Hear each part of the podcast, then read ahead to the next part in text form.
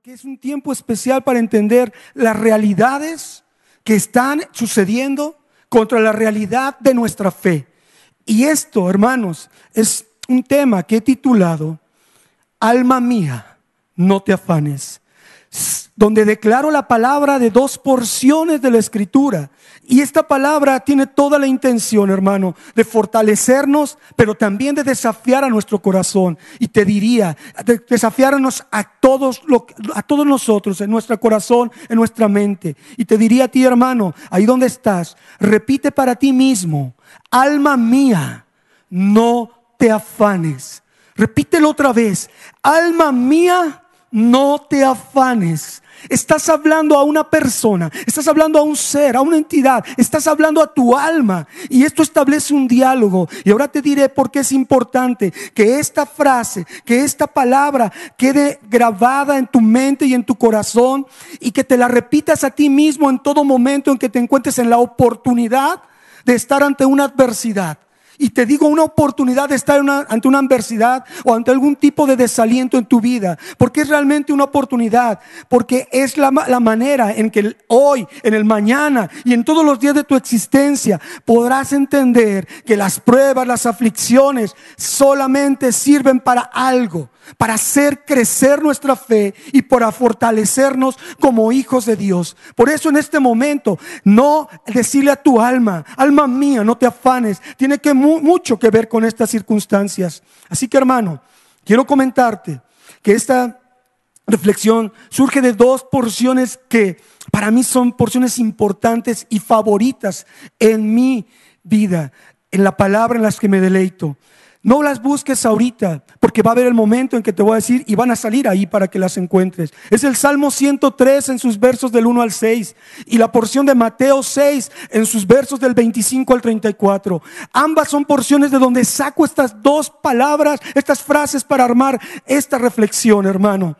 El Salmo 103, de manera particular, hermano, yo le doy un concepto muy importante que me bendice mi vida y es la reprogramación y la autoministración de nuestra alma. Y digo, reprogramar nuestra alma y autoministrarla. Y tiene mucho sentido en lo que te voy a decir. Porque en el alma está nuestra mente, están nuestros pensamientos, está nuestro corazón, están nuestros sentimientos y está nuestra voluntad, que es la única que en un momento dado no le pertenece a Dios, porque Él está esperando que tú y yo se la entreguemos. Entonces, es esa reprogramación y esa autoministración de tu alma. Y lo que es Mateo 6 del 25 al 34 tiene que ver con la instrucción estratégica dada específicamente por Jesús para que podamos nosotros tener un desarrollo de vida correcto en todo lo que hacemos, hermano. Por eso, haciendo este, esta liga de estas dos porciones, surge la expresión, alma mía, no te afanes. Y lo ligo con dos pensamientos que también tienen mucho que ver para entender esto. Y es el siguiente, hermano, de un pensador, un compilador de información para el desarrollo humano, dice en uno de sus libros, para bajar un poco las tensiones de la vida, coopera con lo inevitable, coopera con lo inevitable. Cuando algo está ocurriendo y no lo podemos modificar y no hemos podido hacer nada y no lo podemos cambiar porque no está en nuestras manos, coopera con lo inevitable. En este momento tenemos que estar resguardados en casa. Tenemos que estar siguiendo ciertas normas de salud, ciertas condiciones para poder tener una convivencia. Coopera con lo inevitable. No te enojes, no te, no te afanes en hacer cosas incorrectas. Coopera con lo inevitable. No puedes resolver tú las cosas, no puedes cambiar el contexto de lo que ha ocurrido de meses acá. Coopera con lo inevitable. Hace unos meses, en febrero, estaba yo en un lugar donde no me gustó estar. Llegué a un hospital y estaba ahí tendido en una cama, internado, y tenía un problema aquí en el corazón.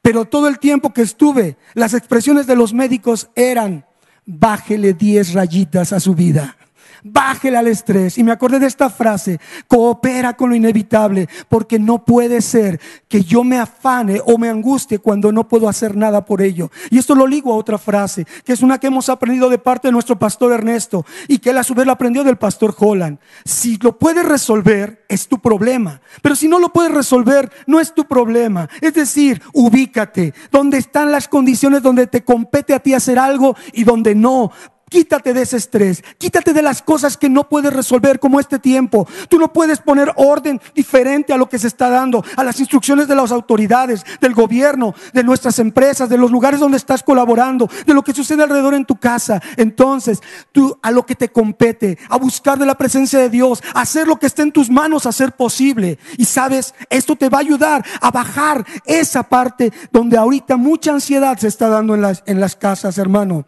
Por eso, aunado a estas dos porciones de la escritura y estas dos frases, hermano, si tú no pones un poquito de empeño en entenderlo y, dimensionar la importancia de vivir bajo esa cooperación con lo inevitable, y si no es tu problema, y, si no lo puedes resolver, que no, no es tu problema, hermano, entonces tienes que autoministrar tu alma, reprogramarla y seguir la estratégica instrucción del Señor para desarrollar una vida correcta.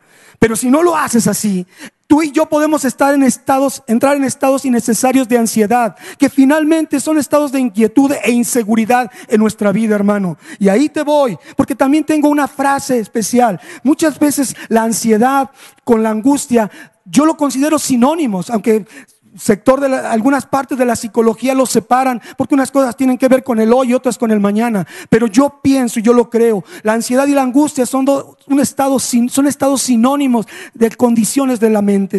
Y por ejemplo, la angustia, yo siempre le he denominado como ese temor morboso ante un monstruo imaginario. Es decir, ante algo que no es real, pero que tú ya te estás preocupando, te estás asustando antes de tiempo y estás queriendo tomar medidas de algo que ni siquiera está ahí. Eso es la angustia.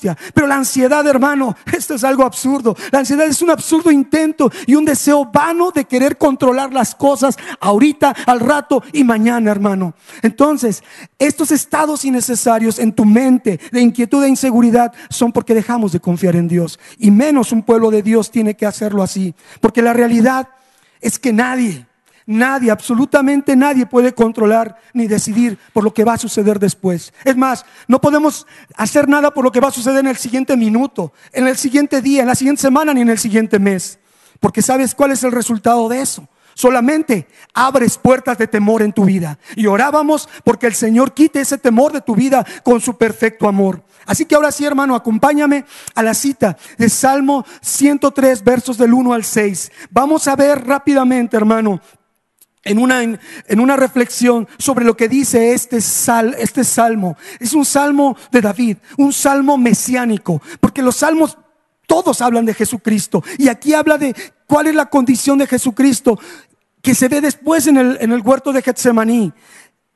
¿Y por qué digo de David con Jesucristo? Porque realmente David y Jesús David desciende, Jesús desciende de David, de la línea donde se prometió un reinado eterno, donde existe la devoción y la obediencia más grande a Dios en David como en Jesús. Así que hermano, verso 1 del Salmo 103.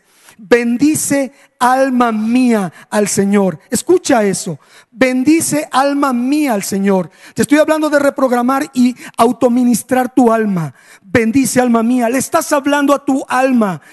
Bendice alma mía al Señor. Dice, y bendiga todo mi ser. Y todo tu ser es tu espíritu, tu alma y tu cuerpo, su santo nombre. Estás haciendo algo contigo. Te estás autoministrando, diciéndote como David se decía, bendice alma mía al Señor. Y no olvides ninguna de sus bendiciones. Otra versión dice, ninguno de sus beneficios. ¿Cuáles son esos beneficios, hermano? Uno, el Señor perdona todas tus maldades. Tú y yo estamos justificados delante de Dios. Al alma le está diciendo, alma, el Señor perdonó todas tus maldades y sana todas tus dolencias. Alma, sanaron todas tus dolencias. Hermano, las dolencias más importantes no son las del cuerpo, sino son las del alma. La separación que a veces ocurre de Dios por motivos de alejarnos de Él voluntariamente, hermanos.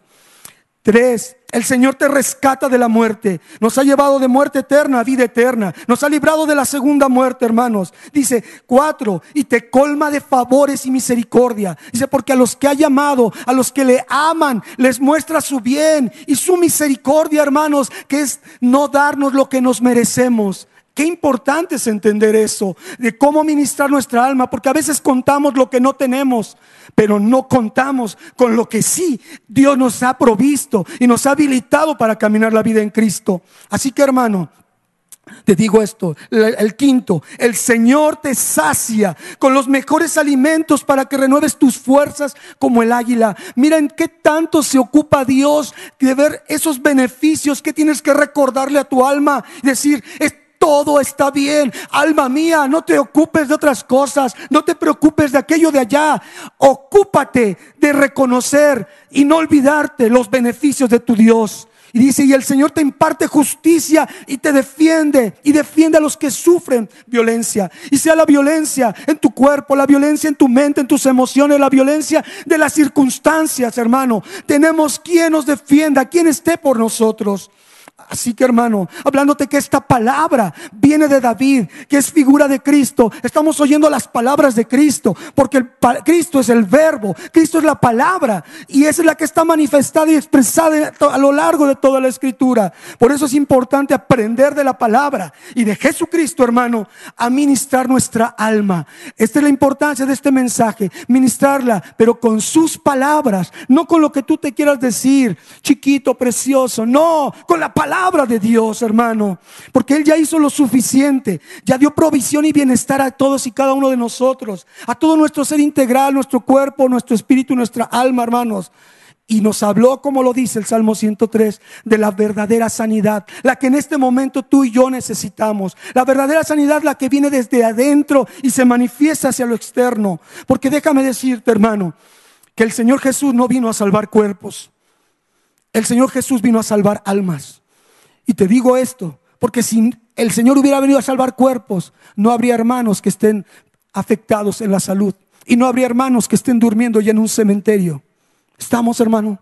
Entendamos, para el Señor lo más importante fue venir a salvar almas. Y el Pedro dice que el final de nuestra fe es la salvación de nuestra alma. Así que, hermanos, Jesucristo no vino a eso, vino a enseñarnos la instrucción precisa. Busca el reino de Dios y su justicia. Búscame, busca a Cristo, porque dice cuando Juan y él predicaban, el reino de los cielos se ha acercado. ¿Quién se acercó? Jesús se acercó a la tierra. El reino de los cielos es Jesús y su justicia es su palabra, todo lo que vino a enseñarlos. Y entonces si tú y yo hacemos esa instrucción, déjame decirte algo, hermano, los milagros van a llegar. Los milagros nos van a encontrar en el camino. Sanidades en todos los sentidos. En tu mente, en tu alma, en tu cuerpo, en tus emociones, hermano. En todo lo que te rodea, en tus relaciones. Esa es la sanidad verdadera, hermano. La que procede de dentro hacia afuera. Por eso, en este tiempo es necesario que volteemos a lo que estoy hablando. A la senda antigua, a la senda conocida, a la senda que es el verdadero camino a Jesucristo. Y citando Jeremías 6:16, hermano, que dice la palabra, debemos aprovechar este alto en nuestro camino. Dice la palabra, para, para, haz un alto en el camino y pregunta cuál, cuál, es el buen camino y cuando sepas cuál es, anda por él para que hayas descanso a tu alma. Por eso, hermano, este alto, esta situación, esta cuarentena, tenemos que volverla hacia las cosas favorables de tu vida y de mi vida. Y esto es un alto, un alto para buscar el buen camino, un alto para regresar a la senda antigua, a Jesucristo y andar por Él y hallar descanso para tu alma y para mi alma. Pero el verso 16 de Jeremías 6 también dice, y unos dijeron, no andaremos. Y unos dijeron, no andaremos. No seas tú de aquellos necios que digan, sí, no andaré. Ocuparé este tiempo para distraerme. Ocuparé este tiempo para hacer otras tantas cosas banales y no para edificar y crecer mi fe. Por eso, hermano, entendamos, y en esta reflexión sobre el Salmo 103, David se ministraba solo, así como Jesús se ministraba solo. Así también nosotros debemos de ministrarnos. Y esto voy a entrar en algo fuerte, hermano. Ahorita no estás en la costumbre de llegar a la congregación y llegar con alguien que ore por ti, de tener una consejería, de tener una administración con alguien. No estás en esa condición.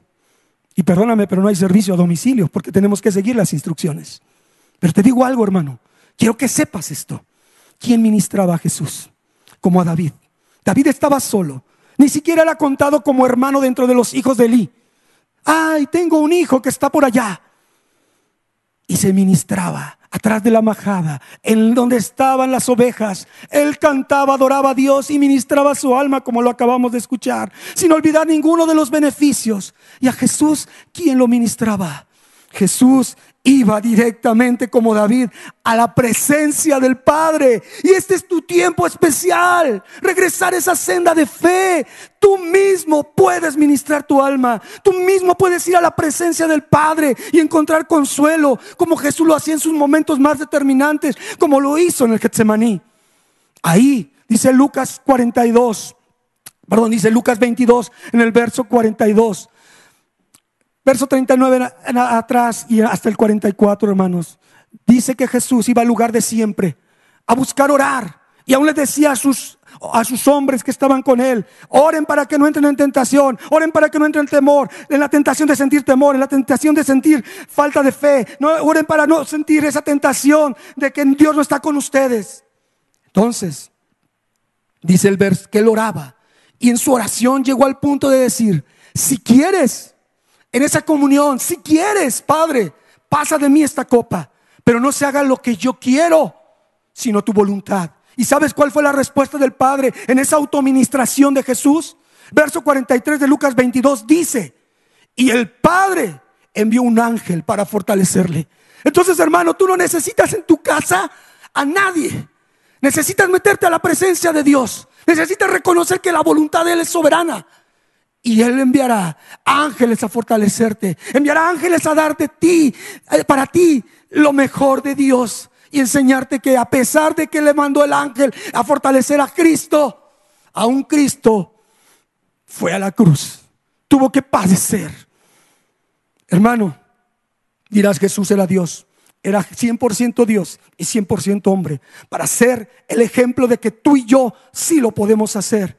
Y poder llegar a decir de corazón, no se haga mi voluntad sino la tuya. Sí, en estas condiciones que estamos viviendo, sí, hermano, en estas condiciones, no es lo que tú quieras. Si Él quiere, puede pasar la copa. Si Él quiere, puede pasar esta situación, pero no es así. No es así. Que se haga su voluntad. Así que, hermanos, hablando de estas ansiedades, para contrarrestarla, hay tres cosas que te quiero decir rápidamente. Uno, es decir, primero, que estas ansiedades no deberían de existir en un verdadero hijo de Dios, en un discípulo de Cristo, pero existen porque somos fallones, porque somos carne, porque a la verdad el, espíritu está dispuesto, pero la carne es débil. Pero dice la palabra en Romanos 12:3 que nos ha dado una medida de fe para que no tengamos un mayor concepto de nosotros mismos, sino el que debemos de tener realmente. Y esa medida de fe es la que debemos activar. No pedir que crezca nuestra fe, no pedir otra cosa, sino que active la fe ¿Y sabes por qué tenemos que activarla? Para entender el origen de la fe. Y dice Romanos 12:2 que Jesús, mirando a Jesús, puesto los ojos en Jesús, al autor, al que dio origen a esa medida de fe en tu vida, es el que la va a consumar el propósito de esa medida de fe que tú tienes, tú y yo debemos de activar. Dos y tres. ¿Para qué se debe de activar? ¿Cuál es el propósito de esa medida de fe? Es poder desarrollar la confianza en la soberanía de Dios. Poder desarrollar la confianza en que Dios tiene el control y que Dios no tiene la última palabra, hermanos. Dios tiene la única palabra y no podemos pasar de ninguna manera sobre de ella. Por eso, en este tiempo especial de es el propósito recibir la enseñanza de desarrollar nuestra confianza en la soberanía de Dios para fortalecer y hacer crecer nuestra fe. Porque dice el Salmo 115, verso 3, Él es el Dios que está en los cielos y Él hace lo que quiere. Hermano, Él hace lo que quiere. Así que solo debemos de desarrollar nuestra confianza en Él para crecer. Y me voy a la exploración del último, de la última porción, hermano. Mateo 6, versos 25 al 34. Aquí Jesús revela a nosotros la condición en la que vivimos como humanidad. La falla que tenemos a partir de haber perdido la comunión con el Padre. Y esa es que los hombres viven en un estado permanente de afán. Esto es, de ansiedad y de preocupación. Y nos lo ilustra de esta manera, en 10 versículos poderosos, Mateo 6, 25 al 34. Verso 25. Por tanto les digo, no se afanen por su vida, qué han de comer o qué han de beber, ni por su cuerpo qué han de vestir. Condiciones que en este momento están muy de moda. El afán por esas partes. Parece que nos estuviera hablando de ese tiempo especial para esta pandemia del siglo XXI y del 2020. Y dice, ¿no es la vida misma más que el alimento y el cuerpo más que el vestido? Miren las aves del cielo que no siembran ni ciegan ni recogen en graneros y su Padre Celestial las alimenta. Escucha esto que te dice Jesús. ¿No vales tú más que ellas? ¿Cómo no te dará el sustento que ellas tienen? Tú vales mucho más. Verso 27. ¿Y quién de ustedes podrá, por mucho que se afane, dos veces citada la palabra afán, añadir a su estatura un codo o añadir vida a su vida? Y por el vestido, ¿por qué se afanan? Consideren los lirios del campo cómo crecen, no trabajan ni hilan, pero ni aun Salomón con toda su gloria se vistió como uno de ellos. Y si la hierba del campo que hoy es y mañana se echa en el horno, Dios la viste. Aquí tiene que hacer el Señor un énfasis, dice, no hará mucho más a ustedes, hombres de poca fe. Mira qué exhortación. Te dije que esta palabra, alma mía, no te afanes, tenía el propósito de fortalecer, pero también desafiarte, hermano, el día de hoy. Y si, la hierba del campo que hoy es, mira, termina, hombres de poca fe. Y cuarto, no se afanen pues, y hace un resumen en el verso 31 diciendo que comeremos, beberemos o vestiremos. Los que no conocen a Dios buscan las cosas así igual. Pero su Padre, la diferencia con ellos es que su Padre Celestial sabe que tiene necesidad de todas esas cosas. Así que busquen primeramente el reino de Dios y su justicia. Y todas esas cosas que hoy bajo esta situación están faltando en tu casa, si tú le crees, si tú le crees a Dios, todas esas cosas van a ser dadas. Y concluye la quinta parte. Resumen, verso 34. Así que no se afanen por el día de mañana, porque cada día trae su propio afán y su propio mal. Las cinco veces que Jesús expresa esto, hermano, nos están hablando que es un mandamiento del reino de Dios. Es un importante mandamiento. No es negociable, hermanos. ¿Es o no es? Porque revela la condición en la que vivimos tú y yo, que debe de ser la de un discípulo de Cristo. Y si tú ves a alguien afanado, si tú ves a alguien que está en esa situación, estás viendo a alguien carente de fe. Y es tu tiempo de fortalecerte. Eres arandeado como los discípulos para que cuando tú recuperes, dice el Señor a Pedro, cuando regreses, fortalezcas a los demás. Por eso, hermano, el equilibrio aquí es lo que hemos hecho en la primera media hora, orar. El equilibrio es orar. El equilibrio es la oración. Decían Lucas 22, Jesús oraba. Jesús oraba. Y a pesar de lo que le pasó a él, que vino un ángel y le fortaleció, dice que de su frente salían gruesas gotas como de sangre. Se mezclaba el sudor con los con lo que se rompía de esos pequeños nervios que se rompían en su frente, en su cabeza. Y yo te voy a decir algo, hermano, de tu situación y tu circunstancia en este momento. ¿De qué tamaño ha sido tu oración? Que tu sudor ha bajado a tierra y ha sangrado. Fíjate la forma en que oró Jesús. Y su necesidad de ser escuchado y para que fuera fortalecido y para que se levantara y aún se decepcionara viendo a aquellos que seguían dormidos. Hermano, este es un tiempo y un proceso de definición. Así tómalo, un proceso de definición en tu vida, si somos o no verdaderos discípulos, si, si permaneceremos o nos rendiremos, si nos afanaremos o venceremos con el bien este mal del afán. Y voy terminando. Muchos, muchos hermano, van a regresar, pero muchos no regresarán. A los días como era la congregación, no van a regresar, hermanos. Te lo digo con el dolor de mi corazón. Es tiempo de definición. Porque la iglesia se está encaminando a que se haga realidad la porción de la escritura que dice Mateo 24, 13. Mas el que persevere hasta el fin, ese será salvo. La gracia de Dios ya nos salvó, nos justificó y nos salvó, hermanos. Ahora lo que debemos hacer en este tiempo es cooperar con la gracia de Dios. Y la manera de cooperar con la gracia de Dios es en obediencia y permaneciendo humildes y firmes delante del Señor. Y viene al caso citar para concluir. Humíllense. Humíllense pues bajo la poderosa mano de Dios. Humíllate, ponte bajo el resguardo de Dios, ponte bajo la cobertura de Dios, ponte bajo el cuidado de Dios. Humíllate bajo la poderosa mano de Dios para que Él te exalte cuando sea el tiempo. Porque hoy es tiempo para humillación, pero va a haber un tiempo de exaltación. Y echa toda tu ansiedad, toda esta preocupación, toda esta angustia, toda esta inquietud, échala sobre de Él, porque Él tiene cuidado de ustedes. Sean sobrios y velen, manténganse alertas y permanezcan en una condición sensibles a lo que Dios dice, porque el, el adversario, el enemigo de nuestras almas, anda como león rugiente. No es un león, anda como león. Quiere ser un león, pero el único león es el león de la tribu de Judá, hermanos. Y busca a quien devorar. A él dice, resistan firmes en la fe, humíllense, resistan firmes en la fe. Y escucha, sabiendo hermano que los mismos padecimientos se van cumpliendo en todos nuestros hermanos en todo el mundo. No eres único, especial e irrepetible en este sentido. Esto se está cumpliendo. Pero dice, más el Dios de toda gracia, el que nos llamó a su gloria eterna en Jesucristo, después que hayamos padecido este poco de tiempo, este poco de tiempo, va a haber algo importante.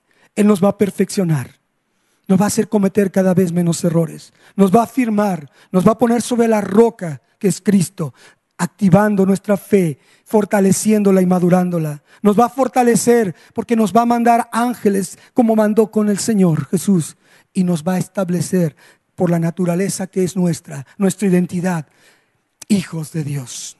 Amén. Así que hermanos, en este tiempo, cierra tus ojos ahí donde estás. Cierra tus ojos y escucha. Es tiempo de definición. Tienes que ministrar tu alma ahí en tu intimidad con Dios, buscando la presencia de Él. Busca a Dios. El equilibrio es orar. El equilibrio es entender que la dimensión de la oración, la cita en el altar, cambiará tu condición, cambiará toda la manera de pensar y cambiará tu forma de vivir. Así que busca a Dios. Ministra tu alma, ministra tu alma y sigue la instrucción estratégica del reino. Uno de los mandamientos que no son negociables. No te afanes, no te afanes. Junto con otros tres, es importante entenderlos en este tiempo. La palabra de Dios nos dice que Jesús le enseñó a Pablo tres mandamientos importantes del reino en 1 Tesalonicenses 5. Y dice, estén siempre gozosos. Es el tiempo de obedecer el mandamiento de Dios, el mandamiento del reino. Estar gozosos pase lo que pase, orando sin cesar, el equilibrio de tu vida, el equilibrio espiritual que va hacia lo terrenal. Y den gracias a Dios en todo, porque esta es la voluntad de Cristo en ustedes. Hermano, el Señor ha hablado a tu vida. Y ruego a Dios que esta frase, alma mía, no te afanes puedas repetirla en todos los momentos en que tengas la oportunidad de ser probado en tu fe. Y eso es declarar la palabra de Dios. Alma mía, no te afanes. Y cita todos los beneficios, todas las bendiciones que ha traído a tu vida. Esa es la oportunidad que te hará a ti y a mí crecer al obedecer los mandamientos del reino expuestos por Jesús y cumplidos por Jesús, el autor y consumador de nuestra fe. Padre, gracias. Tu palabra ha sido vertida, tu palabra ha sido expuesta y otorgada. Ahora, Señor, te ruego que los hagas, nos hagas oidores y nos hagas hacedores de ella, para la honra y la gloria de tu nombre, por Cristo Jesús. Amén y amén. Gloria a Dios. Aleluya. Recibe en tu corazón Recibe en este tiempo especial lo que Dios ha entregado, un regalo. Estás en el bolsillo de Dios, estás en el resguardo del Dios. Créelo, activa tu fe, crece en ella, madura en ella y vive puestos los ojos en Jesús, el autor y consumador de tu fe. Gloria a Dios.